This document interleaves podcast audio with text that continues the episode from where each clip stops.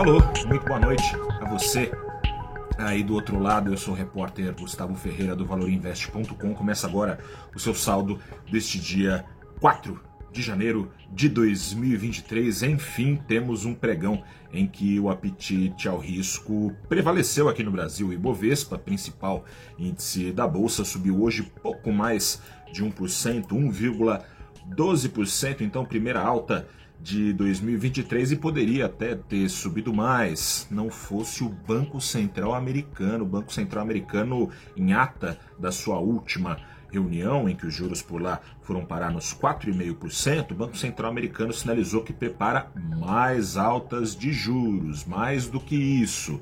Havia uma expectativa que lá no fim do ano, já uma expectativa minoritária no mercado, mas uma expectativa de que lá no fim do ano fosse possível começar a cortar juros nos Estados Unidos. Nenhum dirigente do Banco Central Americano considera essa possibilidade. Dessa maneira, entre o alívio local e a tensão externa, o preço do dólar fechou de lado, para não falar que ficou, que ficou rigorosamente no 0 a 0, subiu 0,01%, não foi o suficiente para tirar a cotação da moeda americana dos mesmos R$ 5,45 do fechamento de ontem. Mas por que, que a bolsa subiu? É isso que você quer saber?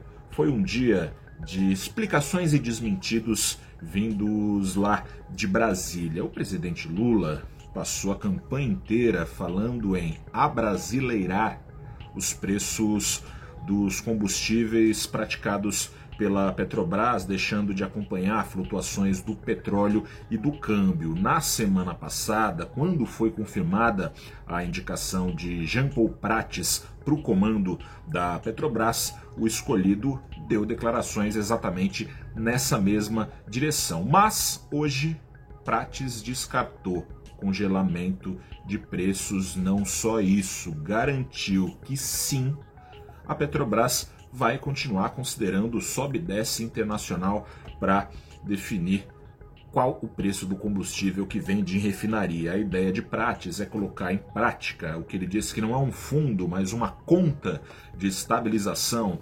Dividendos acumulados pelo governo, acionista controlador, serviriam para cobrir no caixa da Petrobras subsídios a consumidores em eventuais momentos de pressão de alta oferecidos pelo cenário externo, caso de pandemias, de guerras para a gente ficar aqui em exemplos recentes. A ver o que será, mas as falas de Prati serviram para as ações da Petrobras estancarem a sangria, subiram hoje na casa dos 3%. Não foi só isso, teve mais desmentido.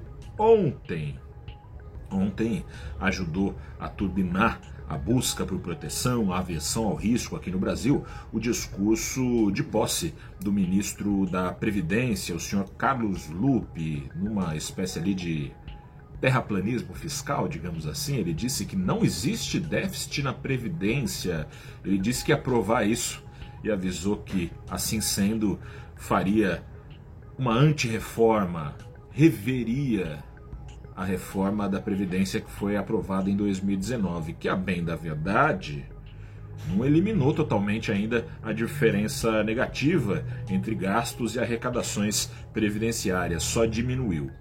Hoje, no entanto, o ministro da Casa Civil, Rui Costa, apareceu para apagar incêndio. Ele rechaçou totalmente a ideia de revisar a reforma da Previdência, disse que Lupe fez aspas fez uma promessa, aspas, no entusiasmo da posse. Lupe empolgou. Costa falou também que empreitadas do tipo precisam antes do aval de Lula. Não há esse aval, não por acaso. No meio disso tudo, o presidente Lula convocou uma reunião ministerial para essa sexta-feira para enquadrar aí seus ministros mercadores de falsas e ruidosas promessas, por assim dizer. Eu sou o repórter Gustavo Ferreira do valorinvest.com. Um grande abraço, boa noite, até a próxima. Tchau.